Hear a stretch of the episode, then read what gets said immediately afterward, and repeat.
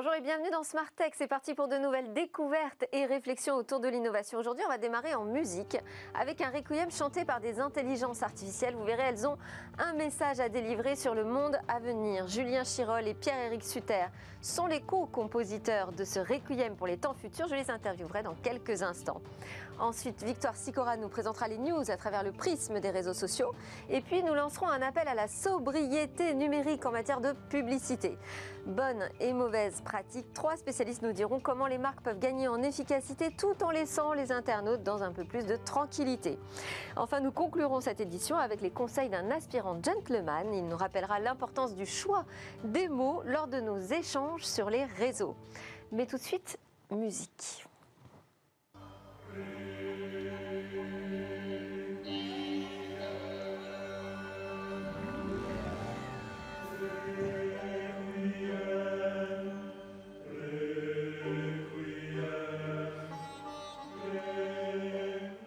Bonjour Julien Chirol et Pierre-Éric Sutter. On entend un extrait euh, de votre œuvre Requiem pour les temps futurs. Là déjà, on a, on a cru reconnaître certaines euh, voix un peu trafiquées de synthèse. Est-ce qu'il est facile de faire le tri entre justement ce mélange de voix qui sont des voix euh, humaines, des voix lyriques, et les intelligences artificielles? Moi, j'ai eu un peu de mal, j'avoue. Je l'ai écouté. Euh, j'ai bien entendu les, voix de synthèse trafiquées comme on a l'habitude de les entendre.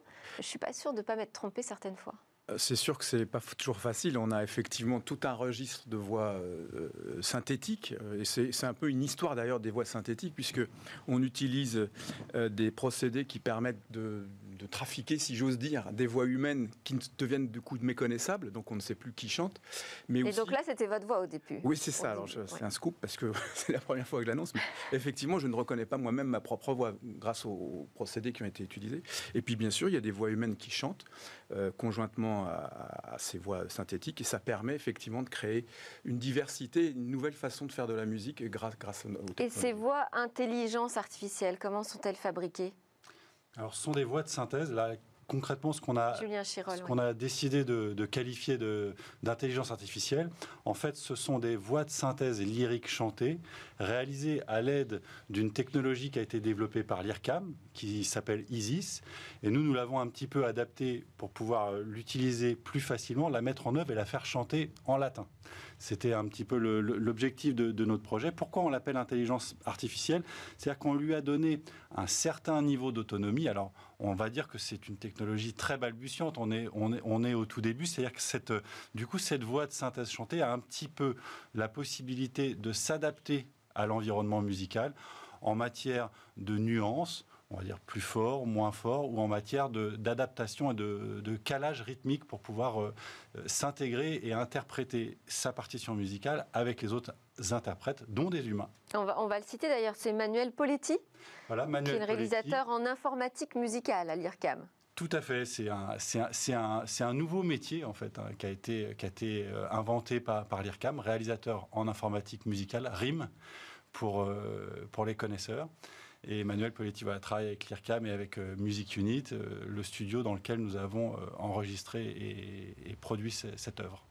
Alors, euh, donc l'album euh, vient de sortir. Hein. Euh, évidemment, on ne pouvait pas passer à côté dans, dans Smart Tech, un requiem pour les temps futurs qui utilise l'art et les technologies pour faire écho à la théorie de l'effondrement de la civilisation. Dans ce, ce requiem, les chants des intelligences artificielles, des voix de synthèse, sont aussi accompagnés d'instruments classiques. Ça semble nous annoncer quand même le pire. Moi, quand j'ai écouté hier soir, je me suis sentie un peu sous pression, angoissée. Est-ce que c'était le but? Oui, tout à fait. C'est comme lancer une alerte. Ce, requiem, c'est pour euh, effectivement attirer l'attention sur un certain nombre de problématiques dont on entend de plus en plus parler, euh, notamment dans les médias, mais il suffit d'ouvrir les yeux quand on se balade un peu dans la campagne et de constater un certain nombre de dégâts que l'humanité euh, comment, provoque dans, l'environnement et qu'elle provoque contre elle. Donc c'est une forme de... On se tire une balle dans le pied quelque part hein, en détruisant notre environnement. On l'a vu avec la crise du Covid il y, a, un certain nombre de phénomènes qui commencent à, se retourner contre nous. Il est urgent de prendre conscience de ces phénomènes-là et c'est un peu un cri euh, pour dire faites attention, faisons attention tous ensemble et euh, euh, ben, préoccupons-nous de, notre environnement. Nous sommes devenus de plus en plus hors sol. Il faut faire très attention à.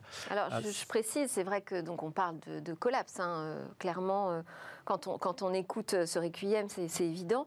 Euh, vous êtes psychothérapeute spécialiste justement de la collapsologie, qui est donc euh, cette annonce de l'effondrement de, de la société. Et pour autant, vous utilisez les technologies et vous nous dites que finalement, après ce collapse, humains et tech vont fusionner, vont vivre en harmonie? En fait, l'idée au départ, c'est de dire que la technologie est une partie du problème, mais c'est aussi une partie de la solution. Clairement, quand j'ai composé, que j'ai commencé à composer cette œuvre, c'est grâce aux technologies que j'ai pu le faire parce que je ne suis pas musicien professionnel et on, pourra parler éventuellement de, de, ce que Julien a apporté par rapport à ce travail. Et grâce aux technologies, j'ai pu trouver des ressources qui me permettaient de faire de, concrétiser l'ambition qui était derrière ce projet. Euh, donc les technologies sont clairement une partie de la solution quand on a des problèmes.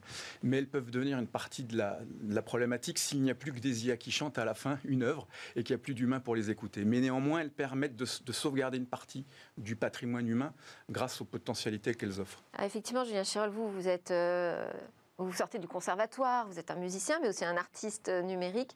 Est-ce que c'est ainsi que vous imaginez demain la musique, c'est-à-dire vraiment un mix, une hybridation entre les instruments classiques, les voix classiques et la technologie? Oui, en fait, c'était ce, ce, requiem pour les temps futurs, c'est aussi un, travail de prospective pour nous. On a voulu essayer de se projeter dans un avenir musical plus ou moins proche, on va dire. Hein. On n'est pas allé très loin. En réalité, c'est pas spécialement comme ça que j'imagine l'avenir de la musique, puisque c'est déjà le présent de la musique. Mhm. En là, c'est une première en fait, hein, de, faire chanter des voix de synthèse en latin avec des humains. Oui, tout à fait. Puis le, surtout cette, cette, technologie Isis a, été euh, très peu utilisée encore, et c'est le premier enregistrement phonographique en fait de, cette technologie, et ça n'a rien à voir avec les, les voix de robots qu'on pouvait faire avant, où on avait quand même à, peu près tout le temps besoin d'un humain quand même pour venir, euh, pour venir donner une base euh, sonore pour pouvoir la retravailler. Là, c'est vraiment, quand on dit voix de synthèse, c'est une voix ex nihilo, c'est que du code. Mais en, tout cas, aujourd'hui, déjà, euh, la technologie, les machines sont très imbriquées dans la production musicale. Il est presque devenu impossible d'entendre une voix dans la pop musique ou, ou, dans les musiques urbaines qui ne soit pas déjà très nettement hybridé et où il y a une part de technologie très importante dans ce qu'on entend. En fait, on s'en rend pas forcément compte. On a juste voulu nous forcer un peu le trait pour, pour, pour, pour dire réagissez, mais en fait, de l'intelligence artificielle dans la musique, de la techno, des instruments virtuels, il y en a déjà énormément. Et on s'en rend pas compte ce qui est intéressant, c'est de vous entendre dire que euh, finalement, la technologie, c'est le problème et la solution. C'est ce qu'on essaye, nous aussi, de faire dans, dans Tech, en trouvant des moyens euh, d'aller vers quelque chose de plus durable.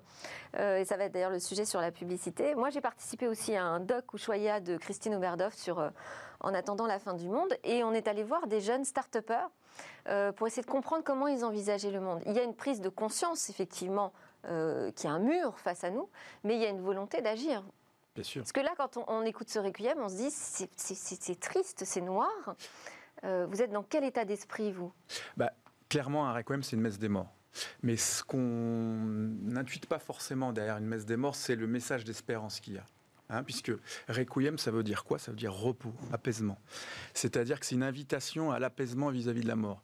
Moi, le cheminement que j'ai fait pendant 15 ans avant de, de, travailler les deux dernières années, donc 17 ans de travail sur ce requiem, c'est le rapport à la mort qu'on a tous à gérer quelque part un moment dans sa vie, puisqu'on a cette information-là, on le sait tous qu'on va mourir, mais on n'est pas forcément apaisé par rapport à cette idée-là. Donc là, on, conjure le sort, on se, on se fait à l'idée pour pouvoir envisager un après. C'est ça, c'est qu'il y a non seulement la mort individuelle, mais là, on est accédé à quelque chose de nouveau.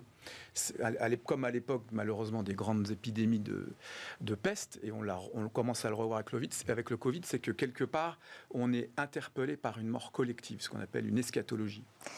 Merci Julien Chirol et Pierre-Éric Suterco, compositeurs de Requiem pour les temps futurs. Alors on enchaîne avec des choses beaucoup plus légères, hein, les actus de Victoire Sicora.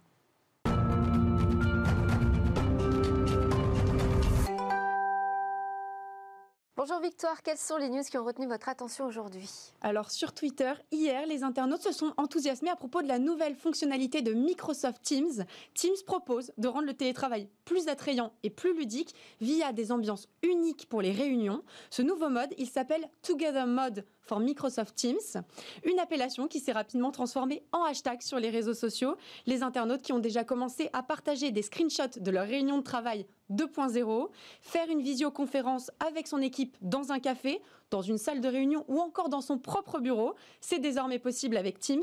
Souvenez-vous Delphine, hein, il y a quelques semaines, je vous avais parlé de la NBA qui remplissait virtuellement ses stades avec des spectateurs qui étaient pourtant chez eux. Devant l'engouement sur cette première expérience avec la NBA, Microsoft Teams a souhaité étendre cette possibilité en l'adaptant au télétravail. On continue avec une story Instagram. une story qui a fait beaucoup parler d'elle puisqu'elle présente le tout nouveau modèle Tesla qui a été dévoilé pendant le Battery Day. Sur cette vidéo, vous pouvez découvrir en action la toute nouvelle modèle S-Plaid. 800 km d'autonomie, 2 secondes pour abattre le 0 à 100 km, 1100 chevaux avec avec trois moteurs, pardon. C'est l'accélération la plus rapide jamais enregistrée sur une voiture destinée au grand public. L'enthousiasme est palpable hein, sur les réseaux sociaux et notamment sur Twitter. Certains pensent déjà à comment la financer parce que oui, hein, une telle technologie, vous en doutez, ça a un coût. Il faudra compter 140 000 euros pour se la procurer. Les précommandes sont déjà possibles mais la commercialisation n'interviendra qu'en 2021. Et le coût écologique, bon, on en parlera une autre fois, c'est quand même une voiture électrique. On va parler régulation de contenu.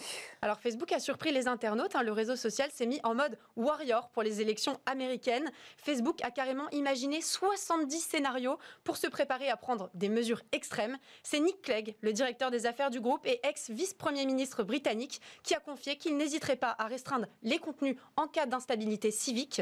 Ce qui a nourri les fantasmes sur Twitter, c'est notamment la création d'une salle de crise appelée centre des opérations électorales. Alors pourquoi tout ce remue-ménage? Facebook craint que Donald Trump ne véhicule des messages appelant à la violence ou à des troubles à l'ordre civique. L'objectif, c'est aussi bien sûr d'éviter un scandale similaire à l'incursion russe dans la campagne de 2016. Merci beaucoup Victoire Sicora, Julien Chirol et Pierre-Éric Sutter. Une actualité peut-être vous a fait réagir, c'était euh, sans doute la Tesla et sa capacité à dépasser tous les records, mais on n'a pas le temps d'en parler. Euh, je rappelle que vous êtes les co-compositeurs du Requiem pour les temps futurs. Je vous laisse partir. Nous, on va engager un débat sur la publicité.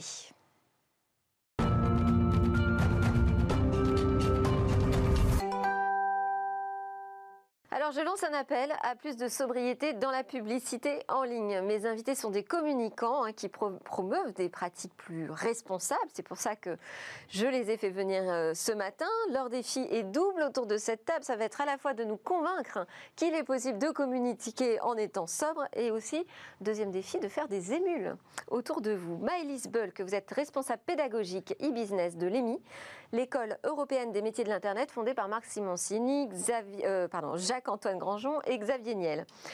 Pierre-Emmanuel Muller, vous êtes directeur général de Planète France, qui est une agence de marketing et communication qui revendique justement une approche humaine et raisonnée des interactions digitales. Et Antoine Barbier, vous êtes vice-président de produits d'Augury, qui a créé le premier outil de publicité mobile piloté par le choix de l'utilisateur. Alors ma première question est pour vous, euh, Maëlys. Je l'ai perdue, mais je vais la retrouver. Euh, sobriété et publicité, c'est compatible? Alors, oui et non. Euh, pour moi, il y a la, la solution et le problème sont un petit peu au même endroit. Euh, par exemple, si on regarde Google, d'un côté, il veut, il veut absolument faire de la publicité, donc on ait le maximum de données pour exploiter sur les personnes. Et d'un autre côté, si des sites vont trop loin et forcent un tout petit peu trop, on va les mettre dans un bac à sable qui s'appelle la sandbox. Donc d'un côté, Google est là pour nous proposer de la publicité, et d'un autre côté, il essaie de mettre des barrières. Donc c'est quand même très paradoxal. Alors là, on peut peut-être remercier Google en fait. Hein Oui, alors ça dépend quand même. C'est des règles et des limites. Voilà, parce que les algorithmes sont là quand même pour euh, nous montrer ce qu'on a envie de voir et pas forcément euh, ce qui est euh, bien pour nous, ce qui va nous faire réfléchir, mais ça rentre dans une, dans une sorte d'habitude des contenus qu'on a déjà l'habitude bah, de regarder justement au, quotidien, qui nous sont encore plus proposés pour nous conforter dans notre idée. Mais d'un autre côté, ils ne veulent pas que les sites forcent trop sur certains mots-clés pour avoir juste bah, un retour sur euh, un mot en particulier et du coup euh, éclipser le reste du contenu. Euh, il faut parler pour les algorithmes, mais d'un autre côté, il faut que le contenu soit rédigé comme si c'était un humain qui le lit. Donc voilà, il faut, il faut se plier à toutes les règles. Pierre-Emmanuel Muller, vous, votre agence a mis en ligne un billet de blog sur l'hygiène mmh. numérique. Euh, réduire l'encombrement des réseaux sociaux, éviter les démarches de promotion quand elles ne visent pas les utilisateurs directement. Euh, vous aussi, donc vous lancez un appel à la sobriété auprès de vos clients aussi? Auprès des clients, auprès des agences, dans les démarches qu'on a, de ne pas hésiter à supprimer ce qui, ce qui n'est plus nécessaire. Vous cherchez sur Internet, vous allez trouver des jeux concours d'il y a 10 ans euh, qui sont reliés à des bases qui sont certainement encore stockées mais qui ne servent plus à rien. Donc de, de faire comme Marie Kondo, de ranger le digital, de, de, vider ce dont on n'a plus besoin. Aussi pour la sécurité des utilisateurs, parce que des bases qui restent à droite à gauche sont des bases auxquelles on peut éventuellement accéder. Et puis les bases qu'on stocke, c'est des bases qu'on sauvegarde, c'est une empreinte carbone, c'est des espaces sur des disques durs. Et on en a tellement plus besoin. Et quand on déménage, on n'hésite pas à mettre des choses à la déchetterie ou à redonner qu'on fasse la même chose dans le digital, quoi. Et qu'on arrête aussi euh, un peu de sobriété, qu'on arrête de produire autant tout le temps, euh, de A à Z sur tous les contenus. Euh, c'est pas forcément nécessaire. Antoine Barbier, donc je sais que vous êtes un spécialiste de la publicité sur mobile, même avant Augury, hein, vous avez travaillé dans pas mal de, euh, d'entreprises sur ce sujet. Euh, en 2014, donc, euh, vous décidez de vous impliquer sur un projet où là, la pub est choisie par le consommateur. c'est ce, qui est c'est ce qui est annoncé. Moi, ma question, c'est est-ce qu'on l'a choisi vraiment? Bah écoutez, en tout cas, c'est au cœur de la mission d'Augury. En, 2014, quand Augury a été créé, l'idée c'était de développer des technologies mobiles pour vraiment mettre en place un modèle de publicité choisi par l'utilisateur et euh, à l'opposé de, ce qui se passe, de ce qui se passe encore aujourd'hui, qui est subi par l'utilisateur. Alors on le sait tous autour de cette table. Hein. Mais dans euh, l'idéal, on préférerait pas avoir de publicité, on est d'accord Bah écoutez, voilà, idéalement peut-être, mais on le sait tous, euh, je pense que l'Internet, la publicité en ligne est nécessaire au bon fonctionnement de l'Internet gratuit. après, effectivement, encore une fois, le choix de l'utilisateur n'a pas été mis au centre depuis très longtemps. Et donc chez Augury, nous, notre, on, pense à justement remettre ça au centre, à comprendre si les utilisateurs souhaitent partager leurs données. Et au final, on, crée un écosystème pour les marques pour planifier et diffuser leurs campagnes publicitaires dans un environnement qui soit digne de la confiance de l'utilisateur. C'est vraiment notre mission. Maëlys Bulk, vous aussi en 2014, vous avez fait quelque chose. Vous avez euh, lancé une agence de référencement euh, web qui s'appelle EOS Agency. Depuis, vous l'avez revendue. Mais depuis, qu'est-ce qui s'est passé? Est-ce que vous avez vu les choses changer sur le référencement? Oui, énormément. Alors les algorithmes changent beaucoup, il y en a beaucoup qui ont été rajoutés. Il y a un gros travail sur la géolocalisation maintenant pour nous proposer des solutions qui sont plus proches de chez nous et éviter les retours. Il y a la position zéro qui est arrivée aussi sur euh, Google. Qu'est-ce que c'est ça, la position zéro Ça revient un peu sur la pollution numérique et éviter un petit peu le poids des serveurs. Euh, vous l'avez tous déjà vu quand on fait des requêtes euh, très faciles, comme les vacances scolaires. Vous avez un encart qui apparaît immédiatement avec la réponse donnée par Google, ce qui évite d'avoir à rentrer dans le site web pour obtenir, enfin, pour obtenir le résultat souhaité. Donc ça, ça évite de multiplier les recherches et de, bah, ça gagne de la place sur, sur, sur les serveurs. on perd de la visibilité sur le site, c'est-à-dire qu'on ne fait pas de, visibilité sur le site. Ceux qui avaient de la publicité dessus euh, sont passés souvent de montants euh, relativement élevés par mois à 0 euros, puisque personne ne rentre sur leur site, car Google nous donne la, la solution directement.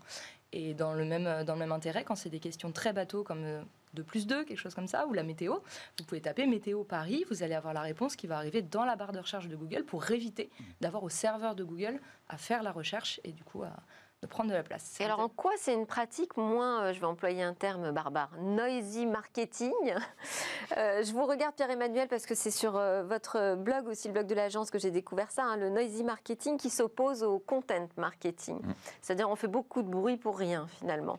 C'est ça exactement, c'est beaucoup de bruit pour rien. c'est de, produire du contenu qui est fait pour les algorithmes, mais c'est un petit peu ce que tu décrivais, c'est où on scie la branche sur laquelle on est assise et on fait du contenu que pour nous et on n'est pas forcément bien référencé, on n'arrive pas en haut. Et euh, on peut à côté de ça faire du contenu pour être très bien référencé, mais à ce moment-là, on est pile point haut et on vient plus chez Google. Je pense qu'il faut, euh, vous disiez, on ne veut pas de la pub. Pourquoi pas? On peut payer euh, du contenu, on peut s'abonner et ne plus avoir de pub, mais là du coup on a donné de l'argent à l'annonceur. Ou alors on prend de la pub, mais qui a été bien faite. Je pense que la pub, dans la sobriété, elle devrait aussi s'assumer elle devrait euh, assumer qu'elle est une pub. Euh, le, retargeting, le fait de, je, vais regarder sur un site de sport euh, des, articles pour de l'équitation, et après on va me retargeter quand je suis en train de passer à Pigalle. Retargeter, donc on, on, me on me repose quelque chose quand je suis à Pigalle en disant vous aimez les cravaches. Non, faut aller au bout du truc. Il faut me proposer une cravache quand je suis à côté de l'hippodrome de Vincennes. Donc la géoloc, du contenu personnalisé. faut aller au bout du truc. Je pense qu'il faut arrêter les, solutions un peu entre deux et, euh, et de vouloir parler à des algos plutôt qu'à des humains. Et euh, est-ce que vos, clients aujourd'hui, sont conscients de ça? C'est-à-dire, est-ce qu'ils sortent de cette logique de, masse, de production de contenu juste pour nourrir les algorithmes? Est-ce que vous avez l'impression qu'il y a une prise de conscience de la part aussi des annonceurs? Bah, Je pense qu'on est tous d'accord que ça dépend quand même aussi des clients. Il y en a où il va falloir leur expliquer euh, que le contenu est très intéressant et ils ont du mal à l'intégrer dans leur timing, à penser aux publications régulières. Et d'autres, au contraire, qui ont lu des articles très surfaits sur Internet et qui du coup arrivent en nous disant bah voilà, il faut absolument publier tel contenu, tel contenu, tel contenu, on va en faire 10 par semaine. Je suis là, oulala, là, là, non, non, Alors, la mauvaise idée. 10 par semaine, c'est pas mal, parce que moi, je me souviens euh, d'une époque euh, où un directeur marketing euh, m'avait dit faut qu'on passe à 50 news par jour, parce que sinon, on ne sera pas visible dans Google Actu. C'est de la boulimie d'information. Peu importe finalement ce qu'on met dedans. quoi. Mais là, c'est pareil, c'est plus vous communiquez sur un réseau, plus il va avoir tendance à faire remonter vos publications. Mm. Donc c'est une sorte de planche savonnée sur laquelle vous êtes engagé. Il y a un vrai travail d'information et de formation des agences. On est quand même les premiers euh, exposés aux nouvelles techno. Et c'est à nous de dire à nos clients, c'est pas forcément nécessaire. Faites d'autres contenus, des contenus plus profonds, plus intéressants, plutôt que d'en faire plein, qui seront oubliés en plus dans trois jours. Et Antoine, euh, Antoine Barbier, est-ce que vous, vous arrivez à convaincre les annonceurs qu'il vaut mieux de la pub choisie que de la pub subie? Parce que ça semble comme ça intéressant, hein. mais euh, pour un annonceur, c'est compliqué de l'accepter finalement, parce que l'utilisateur, il va peut-être choisir toujours les mêmes publicités, les mêmes annonceurs, et en rejeter d'autres. c'est justement là où on aide aussi nos annonceurs, c'est-à-dire comment créer cet, cet écosystème, j'allais dire, vertueux, euh, euh, respectueux du choix de l'utilisateur. En échange, l'utilisateur est quand même plus à même de partager leurs données et leurs choix. Donc ça va nous permettre de, qualifier les utilisateurs euh, et de pouvoir aussi, entre guillemets, les faire rencontrer les bonnes marques. Donc on va pouvoir trouver cette, cette affinité, entre guillemets, entre les marques et, les annonceurs. Parce que si l'annonceur veut aller décrocher un nouveau public, qui a priori n'est pas en affinité avec lui, comment ça se passe? Alors effectivement, après, on, a quand même des, formats euh, publicitaires qui vont euh, diffuser des, campagnes, on va dire vidéo, euh, grand, grand format, entre guillemets, qui vont, qui vont être assez impactantes. Et dans ces cas-là, effectivement, l'annonceur va pouvoir, avec notre aide, euh, diffuser leur campagne publicitaire sur des nouvelles audiences. Euh, le, si elles sont nouvelles, ces audiences, elles ne l'ont pas choisi. Alors, elles ne l'ont pas, elles l'ont pas choisi, entre guillemets. En fait, après, euh, ces audiences-là, elles ne sont pas forcément, comment dire, émis un choix ou communiqué un choix très clair. Donc, elles vont être plus ouvertes, en fait, à recevoir des annonces sans particulièrement avoir choisi une marque. Et donc, dans ces cas-là, elles vont être notamment plus ouvertes à recevoir un peu, justement, euh, des, euh, des, annonces euh, bah, de, marques auxquelles elles n'auraient pas forcément pensé au départ. Donc il y a vraiment tous les cas de figure où bah, on va avoir des, utilisateurs qui sont vraiment sûrs de, des marques avec lesquelles ils vont, engager et d'autres qui vont être plus ouverts par rapport à ça. Maëlys vous êtes enseignante, hein, vous enseignez sur les nouveaux métiers du numérique. Est-ce que vous enseignez une pratique, une attitude raisonnée auprès de vos élèves?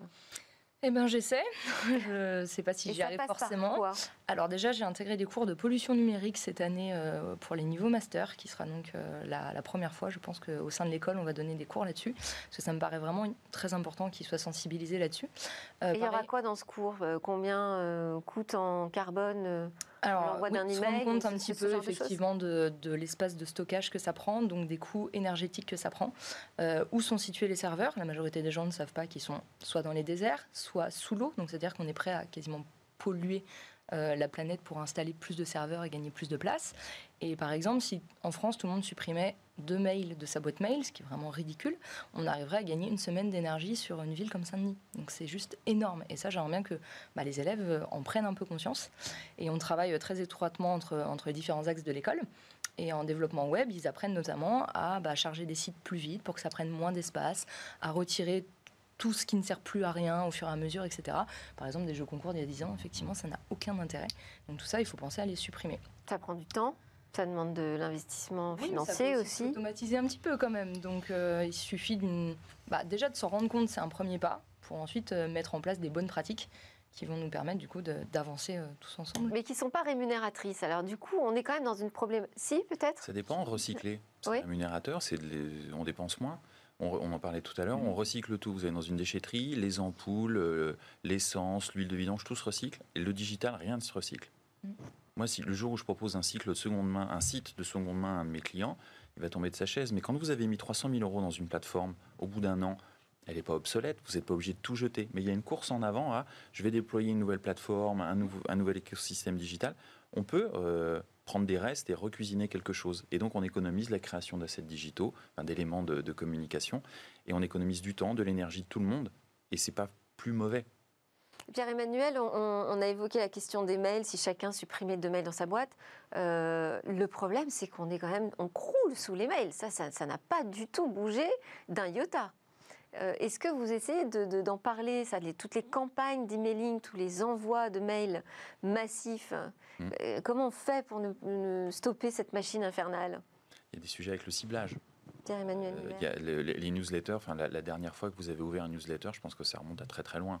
À part celle que vous éditez vous peut-être, mais on, lit beaucoup moins, beaucoup, beaucoup moins. nous, on est revenu, je vous invite à vous abonner à la newsletter de l'agence, on est revenu. Une de plus On est revenu à des newsletters avec beaucoup de textes parce que les gens sont aussi beaucoup sur mobile, donc on n'est plus sur du contenu euh, euh, qu'on va consommer rapidement. Il y, a, une discipline à, réduire le volume de données envoyées, effectivement, et à privilégier d'autres formats publicitaires. D'ailleurs, j'ai vu aussi, euh, vous avez publié des chiffres de Smart Insight hein, sur ce qu'il se passe en une minute sur Internet.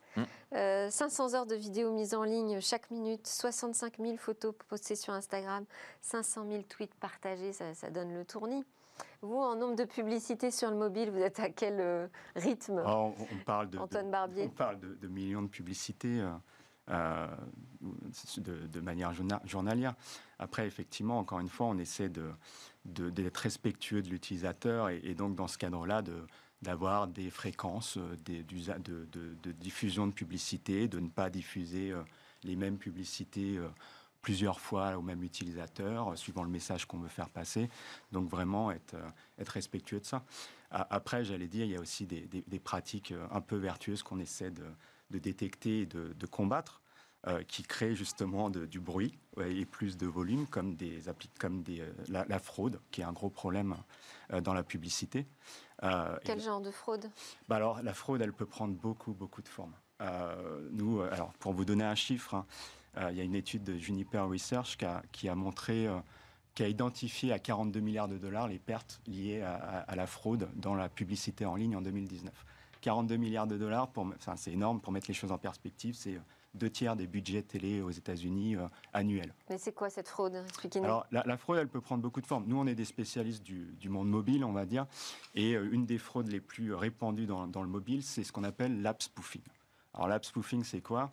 C'est euh, une app de mauvaise qualité, euh, frauduleuse, avec très peu d'utilisateurs, qui va en fait se faire passer pour une application euh, premium, un, éditeur reconnu, on va dire Le Monde.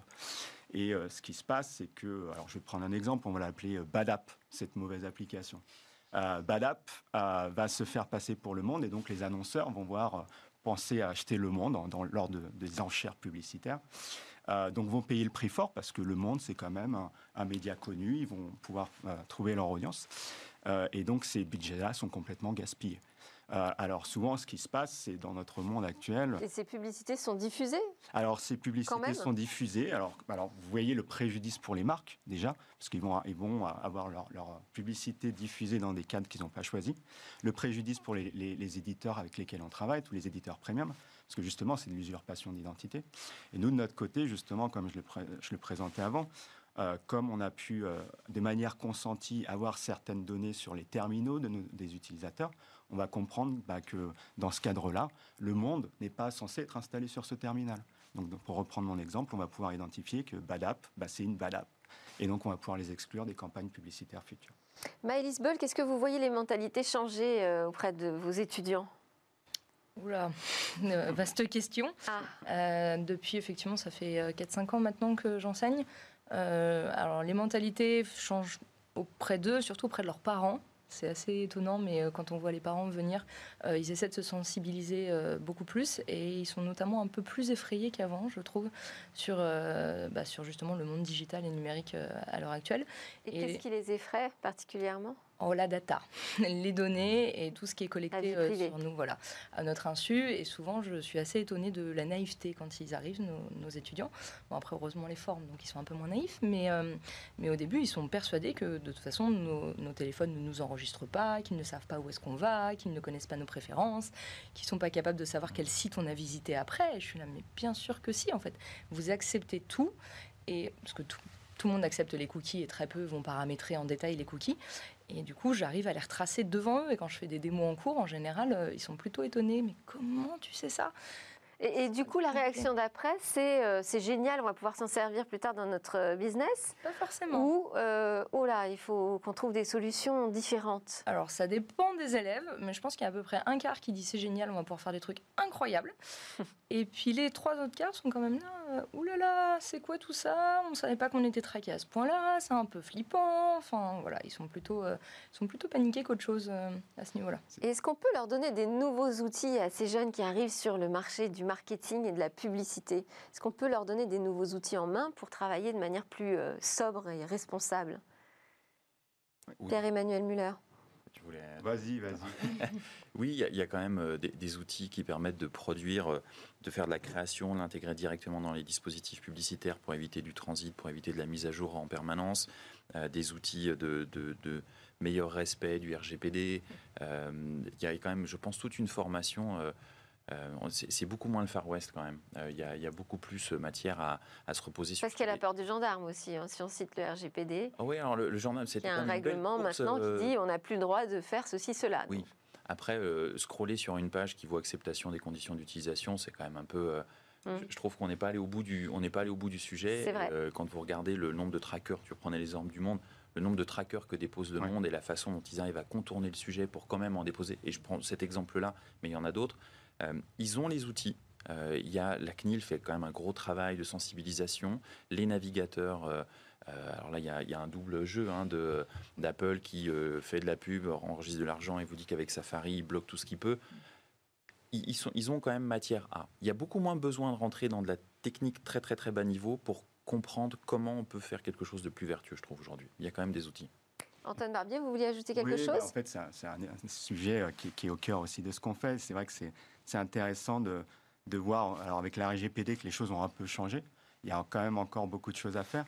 Euh, nous, enfin, euh, un des piliers de la, protection des marques au, cœur d'Augury, c'est ce qu'on appelle la data safety. Et donc la data mmh. sûre, et, on en revient à ça, c'est une donnée qui est sûre, collectée de manière informée auprès de l'utilisateur, euh, qui est légale, donc en, règle avec les, la protection des données telle la RGPD. Et on voit aujourd'hui, pour mettre les choses en perspective encore avec l'investissement des marques, que euh, bah, les marques, si elles, n'investissent pas sur des données euh, collectées de cette manière-là légale, bah, elles, se mettent euh, en risque de, juridique, mais aussi de, réputation. Elles vont s'exposer, encore une fois, on en parlait, si elles, exposent des, publicités en, face d'utilisateurs non consentis, bah, ça va heurter leur marque. Donc pour ça, c'est important pour nous, je pense, de, remettre ça au centre avec la lutte, la détection et l'élimination de la fraude, comme on en parlait, et autre chose, c'est aussi la brand safety, qui est bah, d'être sûr qu'on va euh, diffuser des pubs dans un cadre euh, qui est euh, respectueux de, de, l'utilisateur et de l'annonceur. C'est un argument qui fonctionne, ça, auprès de vos clients de dire nous, on est une agence ou un fournisseur de publicité responsable et sobre? De plus en plus. Je pense que voilà, le, y a, en 2014, il n'y avait pas beaucoup de gens qui allaient nous suivre. Euh, et c'était d'ailleurs, il n'y avait pas de RGPD en 2014, euh, mais, de plus en plus, parce que les risques juridiques, on, a vu la CNIL, c'était euh, l'année dernière aussi, qui a un peu tapé du poing sur la table, et ça va être de plus en plus le cas. Et, nous, au final, on est très contents parce que, justement, voilà, ça donne l'opportunité d'informer l'utilisateur et de faire les choses un peu mieux, je pense. Alors, j'ai fait une émission sur le gros hacking. Donc euh, voilà, les pratiques euh, des jeunes start qui essayent de grandir très très très très vite. Et pour ça, ils ont des tas de techniques super efficaces. Euh, qu'est-ce qu'on leur dit à eux concrètement? Parce qu'ils voient qu'ils ont des méthodes qui fonctionnent, hein, à savoir créer plein de pages très vite sur plein de sujets pour exister. enfin, en tout cas, faire semblant d'être déjà solide et conséquent. Qu'est-ce qu'on leur donne en échange? On leur dit maintenant, il faut arrêter de faire ça, toutes ces pages qui servent à rien et qui meurent comme ça sur le web, enfin qui polluent le web. Ah. Ah non, vas-y, réponds-toi. Bulk. Alors, euh, ils le savent, hein, que ce qu'ils font euh, n'est pas toujours RGPD compliance. Donc, euh, Ah oui, ça, ils le savent. Oui, oui, ils le savent. Ils le savent, mais ils, voient, ils voient l'efficacité. Voilà. Après, ce qu'il faut qu'ils prennent bien en compte, c'est que tout ce qu'ils ont créé pour monter où ils sont, il faut penser derrière, à, ben, en partie, à le supprimer, ce qui est supprimable, pour ben, peut-être laisser le moins de traces possible déjà de, du fait que ce n'était pas tout à fait hyper légal. Et ensuite, bah, c'est des pages qui souvent servent plus à rien quand ils ont bien augmenté. L'entreprise, entre-temps, a fait de la croissance, a peut-être euh, obtenu une levée de fonds. Donc les premiers articles où bonjour, on est en développement sont peut-être plus forcément utiles. Donc ils peuvent se permettre, je pense, d'en retirer quand même. Euh, Donc faire le ménage et ça peut faire faire des économies, vous disiez Pierre-Emmanuel Muller, parce que finalement, on garde de l'espace de stockage plus disponible. Il faut bien que jeunesse se passe. Je trouve que de, jouer avec les codes, non, non, mais de, de, et après, quand on a l'œil un petit peu averti, on en est à de la formation. C'est vrai qu'on peut vite se faire piéger par une page qui est euh, avec un beau template, un beau gabarit, de belles images. Alors en fait, il y a zéro personne derrière. Là aussi, il y a de l'éducation. Aller sur qui sommes-nous, voir combien il y a de personnes. Mais ils jouent aussi avec les, outils qu'ils ont en main pour grandir. Donc euh, j'aurais beaucoup plus de, compassion et de tolérance pour eux que pour des marques qui font, euh, parce qu'on parle beaucoup de digital, mais des marques qui font encore des catalogues papier qui terminent leur vie dans une boîte à lettres et qui voient jamais rien d'autre. Donc qui se développe et qu'ils aillent vite, ok, parce que voilà, ça, ça vit le temps de faire une levée de fonds et, et après on supprime. Donc là, ça Vous faites le ménage chez Augury, Antoine Barbier? Ben, on fait, Oui, on fait le ménage après. Euh, c'est propre chez vous C'est très très propre. On n'est pas loin, il faut venir nous voir. Euh, on est rue de Berry. Euh, mais oui, oui, on fait le ménage. Je pense que c'est un peu dans, dans les mêmes dans, dans, dans le, le, même esprit de se dire que effectivement euh, bah, les, pubs, euh, moins c'est mieux peut-être, euh, avoir de la qualité plutôt. ah bah alors moi je trouve que c'est un très beau mot de la fin, moins c'est mieux. Merci beaucoup Maëlys Bulk, responsable pédagogique et business à l'EMI, Pierre-Emmanuel Muller, directeur général de Planète France et Antoine Barbier, vice-président produit d'Augury. Juste après la pause, on a rendez-vous avec un gentleman numérique.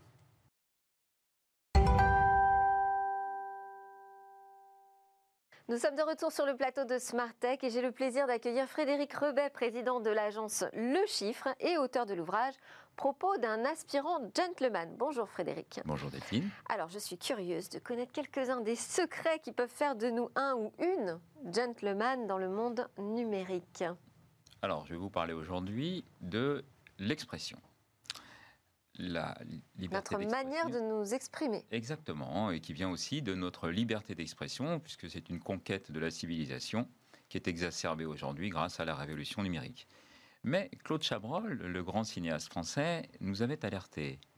Il disait la liberté d'expression. Le, le, problème de la liberté d'expression, c'est l'expression. Ah oui, si on a trop la parole finalement. Voilà. Donc cette expression, bah, finalement, il va falloir se la réapproprier et redécouvrir notre propre langage pour avoir un langage tourné vers les autres, c'est-à-dire avec empathie et avec discernement. Et comment est-ce qu'on trouve notre propre langage? C'est compliqué, ça va falloir nous aider. Alors il faut, il faut redéfinir euh, notre propre vocabulaire. Aujourd'hui, quand on entend une conversation, qu'elle soit professionnelle ou encore plus privée, finalement c'est un copier-coller de briques qui sont euh, des expressions imagées, des tics de langage euh, usités qu'on colle les uns après les autres. En fait, ça fait une espèce de ronronnement euh, comme un climatiseur derrière. Et je peux vous dire que vous ne serez ni entendu ni compris avec un filet d'eau tiède. Donc il va falloir reconstruire son, son, vocabulaire. Puis la deuxième chose, il y a une surenchère de superlatifs. On ne peut pas employer un terme sans dire trop devant. Ce n'est pas bien, c'est trop bien. Si vous avez vu le dernier Tarantino, euh, il n'est pas bien ou trop bien, il est mortel. Il est même trop mortel. Il est même parfois énorme, voire monstrueux. Alors qu'est-ce qu'on va pouvoir dire après du prochain Godzilla? Il est sympa. Euh, ensuite, on peut dire aussi, euh, on, est toujours dans cette surenchère. Aujourd'hui, on est choqué. Je suis choqué parce que la glace que j'avais commandée, le supplément pépite de chocolat qui était prévu, ben non, finalement, c'est des cacahuètes grillées. Je suis trop choqué.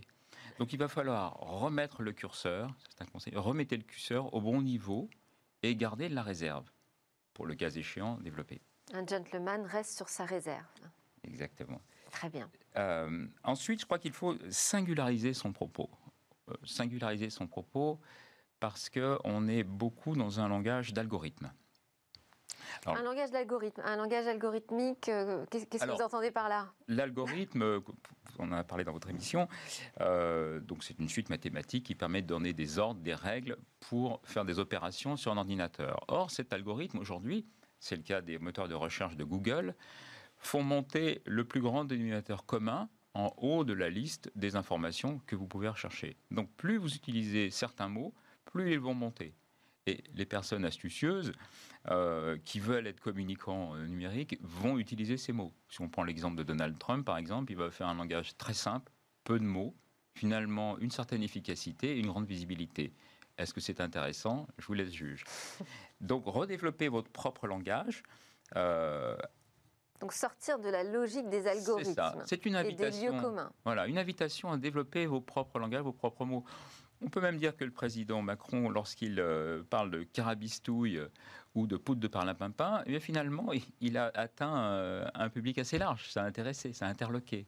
Donc soyez curieux et développez votre propre vocabulaire. Vous verrez, il y en a qui font du yoga. Votre vocabulaire, votre petit dictionnaire propre vous permettra de vous imposer et surtout d'être compris, d'être tourné vers les autres. Donc on peut s'entraîner. Vous avez des exemples de termes qui seraient mieux choisis que d'autres bon, Il y a beaucoup de termes, on prend un nom et puis on rajoute un verbe. Par exemple, on va dire euh, solutionner. Oui. À la place, on peut très bien mettre résoudre.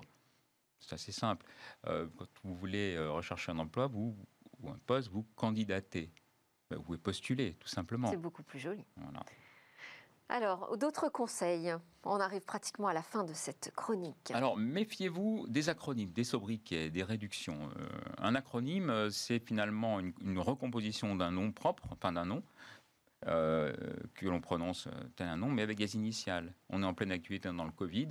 Maintenant, la Covid, Covid-19, qu'est-ce que ça veut dire? Ben, Finalement, c'est un acronyme anglais, c'est coronavirus, virus, disease, la maladie du virus. C'est pour ça qu'on du coup on s'est mis à dire là plutôt que, voilà. Mais ces acronymes, alors ça c'est vrai, moi je suis d'accord avec vous, on en emploie beaucoup, énormément d'ailleurs dans le marketing, mes invités d'avant, on fait très attention là-dessus, mais c'est un mélange à la fois de jargon et de précipitation.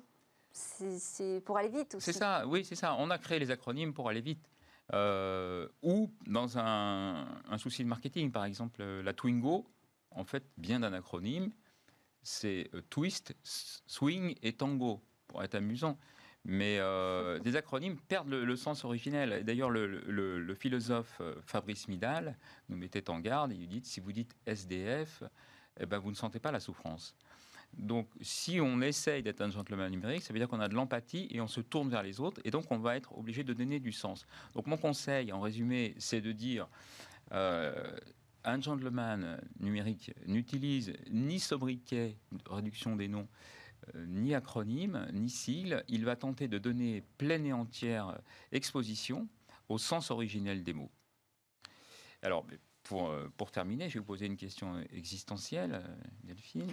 Bon, très bien, allez-y. je me demande que font les gens qui écrivent c'est qui, C majuscule KI, du temps ainsi gagné par cette, ce raccourci orthographique? Et qui montrent finalement qu'ils ne nous ont porté aucune attention table. Question existentielle, en effet. Merci beaucoup, Frédéric Rebet, auteur de Propos d'un aspirant gentleman, pour vos conseils sur le devenir, comment prétendre être un gentleman numérique. Et merci à tous d'avoir suivi Smartex. C'est presque la fin de cette émission. J'espère que vous aurez apprécié, comme moi, ces nouvelles réflexions, ces questions existentielles qu'on a eues en début et en fin d'émission d'ailleurs. On conclut avec quatre jeunes pousses innovantes dans le Lab Startup. Et moi, je vous retrouve dès demain pour de nouvelles discussions sur la tech.